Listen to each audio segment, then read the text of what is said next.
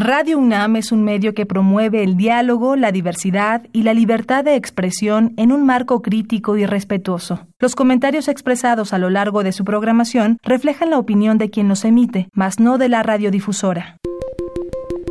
Hipócrates 2.0 Nutrición. Bioética. Estrés. Vacunación. Salud. El Programa Universitario de Investigación en Salud y Radio UNAM presentan Hipócrates 2.0. Investigación y vanguardia en salud.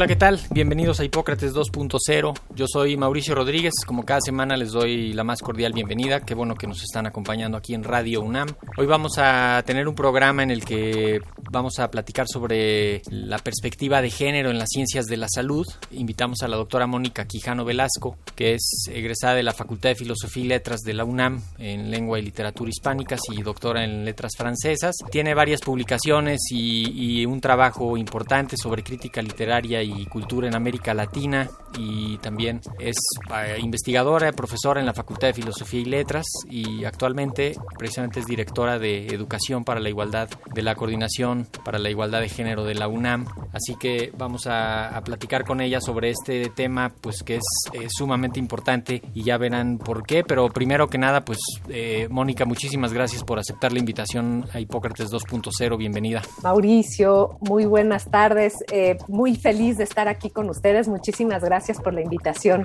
y pues muy buenas tardes también a toda la audiencia. Oye, Mónica, creo que las definiciones de estos temas a veces son difíciles cuando hablamos de la perspectiva de género. ¿Por qué no nos, no nos ayudas a poner algunas de las ideas claras para que entendamos lo que vamos a platicar los siguientes minutos. ¿Qué, ¿Qué, es la perspectiva de género? ¿De dónde viene un poco y por qué es necesaria? Por supuesto, claro que sí. La perspectiva de género toma como punto de partida que hombres y mujeres independientemente de la sociedad en la que vivamos o del lugar en donde estemos, tenemos diferentes perspectivas, diferentes necesidades y diferentes intereses. Es decir, somos diferentes. Y el problema no está en esas diferencias, ¿no? Creo que ese es un, un, tema muy importante porque muchas veces preguntan, pero ¿qué es eso de la igualdad? ¿Por qué quieren la igualdad de género si somos diferentes? Pues claro, no, la igualdad parte de ese principio de la diferencia. Entonces, el, el problema no es la diferencia, sino que en términos generales, estas diferencias que han sido reforzadas por factores también como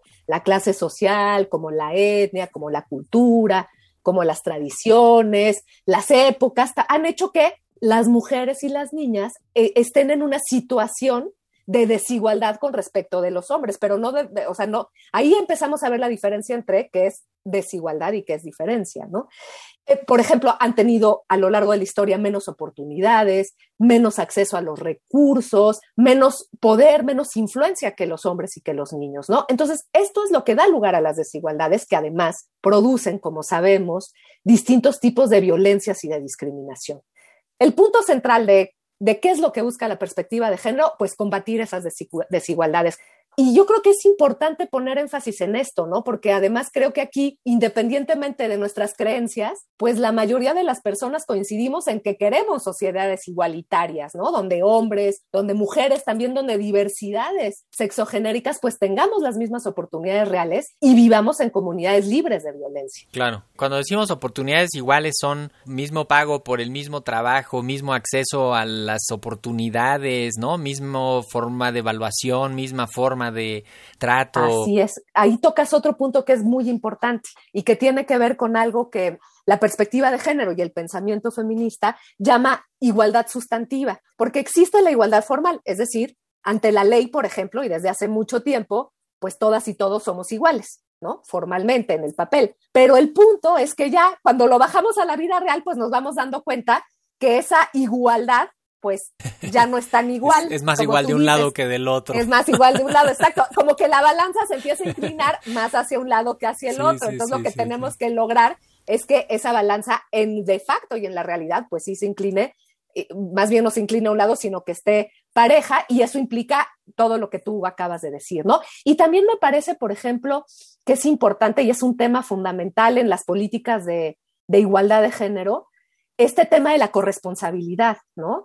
Porque históricamente también, eh, por, por, asociaciones que se hacen, por naturalizar algunas eh, características biológicas, pues a la mujer se le, ha, se le han atribuido una serie de valores, de roles, ¿no? Que llamamos también estereotipos de género, que como, claro, como, como, como puede dar vida y entonces generalmente pues tiene que ser amorosa y cuidar a, los, a las demás personas y por lo tanto eh, estar al cuidado de los hijos, de las hijas, ¿no? Como si fuera esa una función natural de las mujeres. Y una de las cuestiones que también lucha la igualdad de género es que podamos ser corresponsables también en todas las tareas de cuidados de nuestros hijos, de nuestras hijas, de las personas adultas mayores, porque en general la carga cae a las mujeres, ¿no? Sí, pero a ver, me gustaría un poco que nos concentremos en lo de las ciencias de la salud, porque digamos que es como el tema de nuestro, de nuestro programa, de nuestra serie, de, de y, quiero también aprovechar que nos ayudes a mirar eh, eso con, e, con ese ojo crítico sobre el, el, quehacer de las ciencias de la salud, la realidad de las ciencias de la salud como con una perspectiva de género, o sea, la medicina, la enfermería, la odontología, eh, la psicología, el cuidado de los enfermos, la, dirección de hospitales, los funcionarios de la salud pública, ¿no? O sea, ¿cómo podríamos ahí más o menos hacer un, diagnóstico rápido de, de, cómo está el, el asunto de la perspectiva de género? ¿Qué problemas ves tú que son los, los que tendríamos que identificar primero y, empezar a atacar cuanto antes. Ahí quizás a, mí me gustaría como dividirlo en dos, eh, como en dos aspectos, ¿no? El primero sería el aspecto educativo, ¿no? Eh, eh, por ejemplo, cómo, cómo, qué tipo de profesionistas, qué tipo de, médicas, de médicos estamos formando en nuestras carreras de medicina. Creo que eso es importante porque de ahí, de, ahí parte ya después, estas personas que se forman en la universidad, pues son las que después van a hacer las prácticas este, y van a ser los médicos y las médicas y, muchas veces los funcionarios, las funcionarias de salud, ¿no? Y ahí quizás habría que, que señalar una cuestión que, las ciencias de, la salud comparten en general con el conocimiento, que es que durante muchísimo tiempo eh, este conocimiento se construyó siempre sobre una perspectiva androcéntrica, ¿no? Y, qué quiere decir esto? Pues nada, que los saberes, que el conocimiento se han construido a lo largo del tiempo desde una perspectiva masculina. Sí, por los hombres. Entonces, claro, eso, eso ha implicado que lo masculino y el hombre, pues ha sido tomado como la medida de todas las cosas, ¿no? Como esta representación global de la, de la humanidad y pues esto ha invisibilizado las realidades, las experiencias y las aportaciones de las mujeres también al campo del conocimiento. Y ahí pues como en todo, ¿eh? como en la filosofía, como en la literatura, como en las ciencias básicas, pues las ciencias médicas no se quedan atrás. O sea, eso a lo largo del tiempo, pues ha sido así.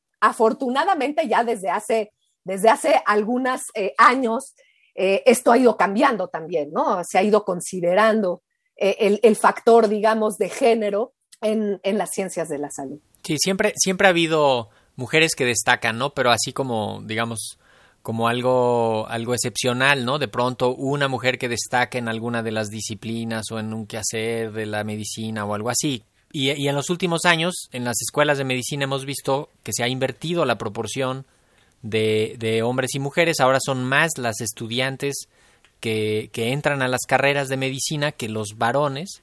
Y eso, pues esperemos que en unos años, pues eso se vaya a ver, vaya a verse ese impacto. Sobre todo, fíjate que hay algunas encuestas de calidad de la atención y de satisfacción de la atención médica y, y las mejores evaluadas son las mujeres en la medicina. ¿eh? Claro, y entonces ahí, es, es, muy interesante esto que comentas, porque históricamente, por ejemplo, sí podríamos eh, identificar que, por ejemplo, en, en carreras eh, como, como enfermería y obstetricia, pues han, han sido como históricamente pues eh, dominadas, digamos, por las mujeres, ¿no? O sea, hay muchas más mujeres, por ejemplo, en la UNAM el 80% de, este, del, del, estudiantado en la carrera de enfermería pues son mujeres contra, contra el 20% de los hombres, ¿no? Que ahí pues hay una proporción muy desigual. Y durante mucho tiempo, por ejemplo, eh, esa proporción se invertía cuando veíamos la carrera de médico cirujano, ¿no? De hecho, a mí se me hace muy chistoso porque sigue llamándose médico cirujano la carrera. No, bueno, nos referimos a los médicos y las enfermeras, ¿no? Sí, las enfermeras. Todavía no podemos decir, pues, el personal de enfermería, o sea, punto, ¿no? Y eso pues tiene que ver con, eh, con que históricamente había sido ahí, pero lo que tú comentas es muy cierto, como en los últimos años, en,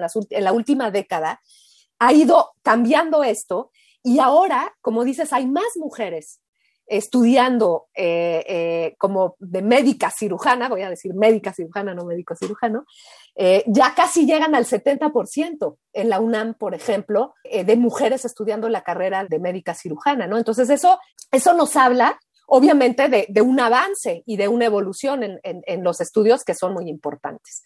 Desafortunadamente, hay otros espacios en donde las desigualdades y la discriminación sigue estando presente, eh, tanto en los estudios como en, en, las prácticas médicas, ¿no? Y yo pienso en un problema fundamental que es el de, el de la discriminación de género y el acoso el acoso sexual a las, a las estudiantes, a las que hacen prácticas, ¿no? Y yo creo que ese es uno de los grandísimos retos que tenemos como, como universidad, como sociedad, poder eliminar estas violencias de género, ¿no? Tanto en las prácticas profesionales como en los servicios sociales. Yo nada más les recuerdo este caso muy reciente y trágico de esta estudiante Mariana Sánchez de la carrera de medicina de la Universidad Autónoma de Chiapas, ¿no? Que estaba haciendo su servicio social en Ocosingo y que fue acosada y posteriormente asesinada por un compañero que además ya había tenido eh, denuncias por acoso, ¿no?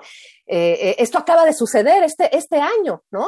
Y el caso de Mariana es terrible porque pone de manifiesto pues todos los prejuicios, todas las discriminaciones, toda la minimización que sucede con las mujeres en las prácticas médicas y en los servicios sociales, ¿no? Entonces, ese es un tema que no hemos logrado resolver y que yo veo ahí uno de los grandes retos que tenemos. Y repite esto de, de que pidió ayuda, no le dieron, cuando buscó que la reubicaran, no le hicieron caso, este, en su universidad no la apoyaron. Sí, una cadena, ¿no? Una cadena de asuntos y de negligencia y de desprecio que, la, que llevó a la muerte. No, y, o sea, la, la, por ejemplo, las médicas internas de pregrado que pues están sometidas en los hospitales este, y que tienen un acoso cotidiano de, de todos, para arriba, para abajo, de, ¿no? Este, y que de pronto está como normalizado eso. O, por ejemplo, especialidades donde casi no entran mujeres, ¿no? Hay que echarle un ojo a, urología, la especialidad, de, la especialidad de urología. Chéquense cuántas egresadas hay de, de, urología en los últimos 20 años, seguramente que yo creo que es de las, de las especialidades que menos, que menos mujeres, tienen. Eh, y, y bueno, como estos hay una infinidad de, de, Claro. Sí, y por ejemplo, otra de las cuestiones que durante muchísimo tiempo no se han considerado que afortunadamente ya, ya se hace, pero como que durante mucho tiempo estaba, el, el, el, eh, estaba muy, también de nuevo, ¿no? Como que el hombre era la medida de todas las cosas y salvo las eh, eh, enfermedades que estaban directamente vinculadas con el sistema reproductivo, ¿no? que pues ahí obviamente hay una diferencia que tienes que tomar desde el principio, pues en general eh, por ejemplo, para, pienso en, en, las investigaciones farmacéuticas, ¿no? Durante mucho tiempo, pues solamente se tomaban a, a, a, los varones y los efectos que las medicinas les podían producir a los varones y no tomaban en cuenta a las mujeres, ¿no? Entonces, durante muchísimo tiempo, pues las medicinas estaban pensadas como para un tipo de cuerpo, para un tipo de, que generalmente estaba representada por hombres y las mujeres, pues salvo si fueran cosas muy directamente vinculadas con lo que ahora conocemos como salud sexual y reproductiva, pues, pues, pues entraban ahí como, como colada para, pues te doy esta medicinita y esta medicinita y no, y ni siquiera se veían cuáles eran los efectos diferenciados en los cuerpos de las mujeres y en los cuerpos de, de los hombres, ¿no? Y ahora sí, eso ha avanzado, ¿no? Eh, por ejemplo, eh, ya, ya hay estudios desagregados por sexo, pues de distintas afectaciones, ¿no? Y eso, y se ha podido ver como, por ejemplo, eh, eh, los hombres, ¿no? tienden a, a, tener, pues, por ejemplo, enfermarse más de cirrosis, ¿no? o a tener más accidentes automovilísticos. las mujeres tienden a tener eh, eh, más ansiedad o, por ejemplo, enfermedades como de, o más bien no enfermedades, sino trastornos alimenticios como la bulimia o como la anorexia que están profundamente vinculadas con las mujeres. Y eso no es solamente un tema y ahí es en donde entra justo toda la perspectiva de género, porque también es un tema cultural y social, ¿no? O sea, por ejemplo, en los modelos estéticos eh, del cuerpo femenino, ¿no? Que hace que las adolescentes estén presionadas por estar delgadas, por ser, que es, que es como un, un mandato que viene de fuera, un estereotipo de, de, lo que tiene que ser la mujer y que afecta al final, pues, a nuestros cuerpos, ¿no? Y que, y que efectivamente afecta diferenciadamente. Y que unos cirujanos plásticos estudien y se subespecialicen para, para hacer cuerpos de mujeres, ¿no? Para, para moldear los cuerpos de las mujeres. Eh, también eso quizá en algunos años ya desaparezca, pero ahorita que decías lo de la investigación clínica, ah, en los, digo, se hicieron reglas específicas porque en algunos estudios justamente o estaban sobre representadas las mujeres, porque la enfermedad es mucho más frecuente en mujeres, y entonces se metieron reglas para que estuvieran proporcionalmente representados hombres y mujeres. No pienso en unas investigaciones muy grandes que se hicieron para, para el síndrome de colon irritable, donde ahora ya las reglas específicas te dicen, a ver, tienen que estar más o menos los grupos compuestos por mujeres y por hombres en tales proporciones, porque la enfermedad no se comporta igual y porque pues hay, o sea, necesitas evaluar en, en los dos, eh, pues en los dos grupos, cada uno sin que se te sobre represente uno, ¿no? Y eso, eso yo creo que, yo creo que va a ser importante.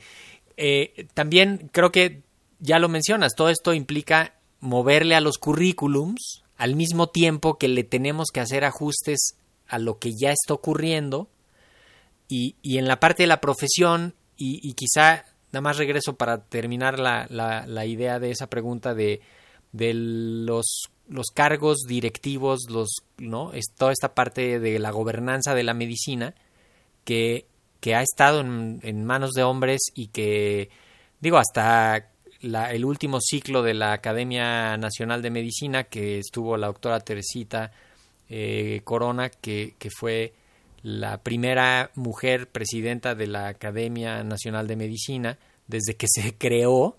Igual ahorita la doctora Mercedes, que es Guadalupe Mercedes, que es la directora del Hospital General de México, que es la primera directora mujer del Hospital General de México. Imagínate más o menos por dónde andamos, ¿no? De, de qué estamos hablando. Este, ya no digas la doctora Mercedes Juan, que fue secretaria de salud, pero para allá, no te creas que muchas secretarias de salud. Sí, desafortunadamente, como tú dices, las se cuentan con los dedos de una mano, además, ¿no? O sea, es terrible. Ese es uno de los temas eh, importantes de la perspectiva de género. Estábamos hablando hace rato, pues, de las diferencias, digamos, a nivel de, de, las poblaciones estudiantiles, ¿no? Y, y, ahí lo que, lo que uno puede ver es lo que se llama, pues, una, una, una segregación horizontal, porque estamos entre pares. Pero el otro gran tema es lo que se llama la segregación este, vertical, que es a medida que avanzan los puestos más altos o de mayor decisión, pues menos mujeres hay. Y eso se da en todas las áreas y por supuesto pues que la medicina no, no se queda fuera de esto, que, eh, también se ha denominado como el techo de cristal, ¿no? La única que no es la enfermería, ¿eh? Enfermería no, exacto. Ahí sí todas son jefas. Pues sí, porque el 80% son mujeres, hay pocos enfermeros hombres. Eh, pero fuera de eso, pues en general son los hombres los que ocupan los, los cargos este, más altos, ¿no? Y eso, por ejemplo, eso es, es, muy interesante si lo pensamos no solamente en los cargos públicos, pero al interior mismo de nuestra, de nuestra universidad. O sea, eh, eh, por ejemplo, si vemos en los niveles de, académicos, eh, más o menos estamos parejos, parejas, eh, cuando somos, eh, por ejemplo, profesores o investigadores asociados, asociadas C, pero a medida que va avanzando, o sea, cuando ya llegamos a titularse, que es el, el más alto, ahí se rompe la proporción y hay como, si lo vemos en términos generales de la, de la UNAM, son como 70-30, ¿no? Entonces, ahí hay todo un tema. Y lo mismo con los eméritos, ¿no? Hay muchísimos más eh, profesores y académicos eméritos que académicas eméritas. Bueno, no tenemos, no hemos tenido todavía rectora, por ejemplo, en nuestra universidad. Revela la historia de, la, de las instituciones. También es, pues es algo justo que se va dando y entonces pues, se van incorporando y se van, vamos, va, se va cambiando esa ecuación. O sea, verlo en las, en las matrículas de las escuelas, pues ya se está viendo, ¿no? Este, vamos a ir viendo todos esos cambios. A veces, pues sí, quisiéramos verlos mucho más rápido, ¿no? Este, que, que de lo que va ocurriendo. Sí, son, son cambios lentos, pero se están dando. Y eso, eso da esperanzas. La, verdad es que sí da esperanzas.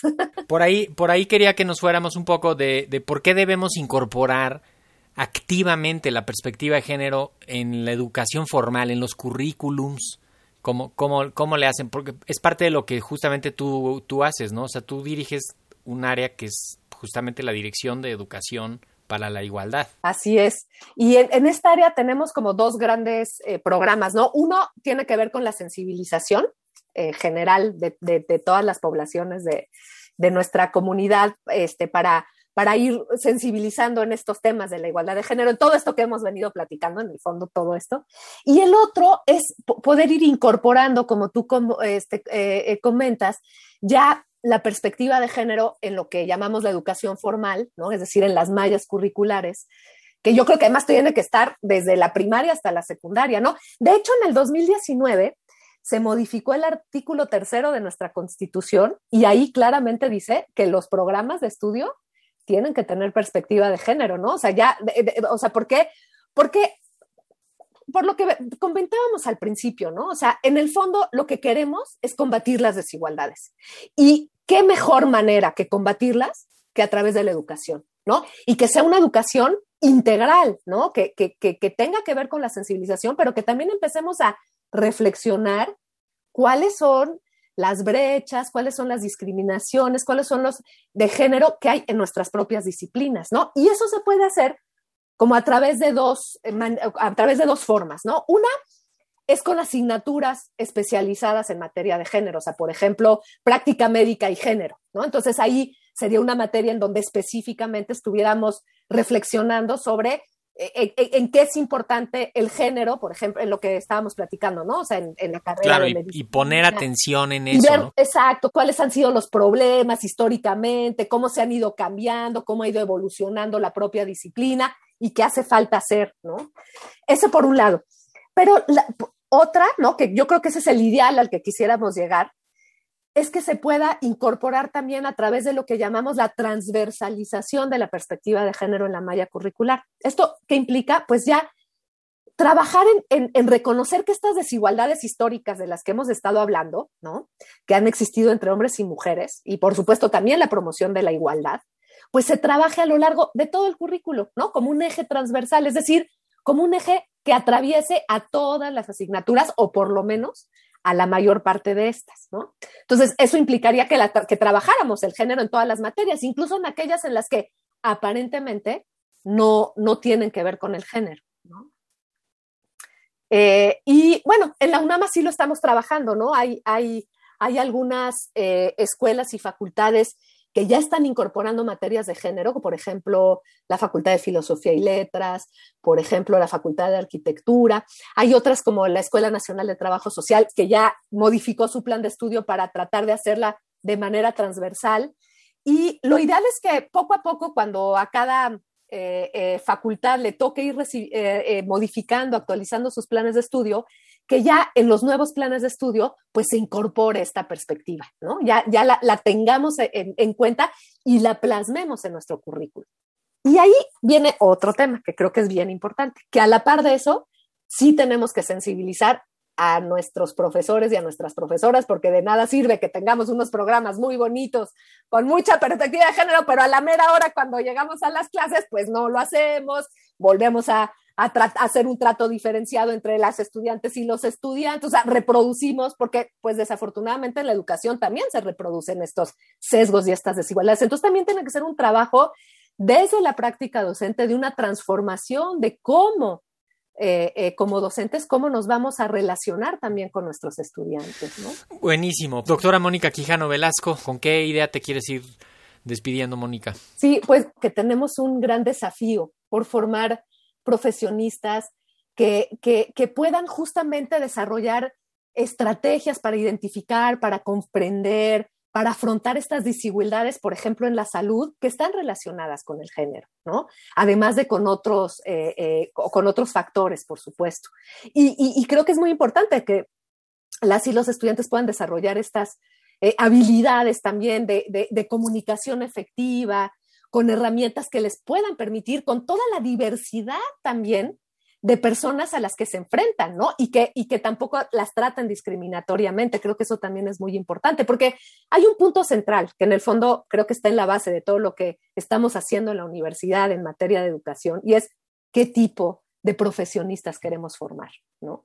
Yo creo que queremos formar profesionistas que, por supuesto, dominen el conocimiento de su disciplina, es muy importante, pero que también tengan una postura ética ante la vida. Y creo que esa también es una eh, eh, función fundamental de, la labor universitaria. Y que necesariamente pasa por la perspectiva de género. no, no, puedes tener un, quehacer ético y, un ejercicio correcto, moral y éticamente si no pasa por la perspectiva de género.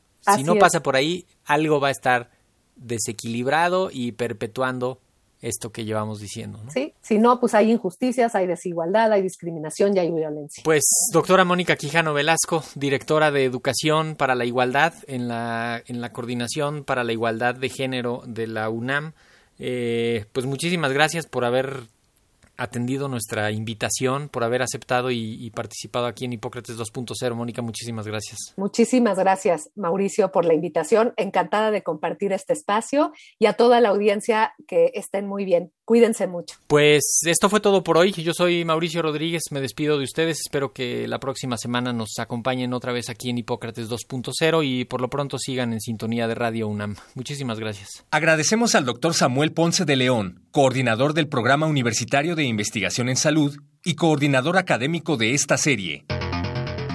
El Programa Universitario de Investigación en Salud y Radio UNAM agradecen tu escucha. Te esperamos la siguiente semana para platicar sobre lo último en materia de salud e investigación en Hipócrates 2.0. Investigación y vanguardia en salud. Se despiden de ti en la producción Patti Gamboa, Héctor Castañeda y Alejandra Gómez. Hipócrates 2.0. Radio UNAM. Experiencia sonora.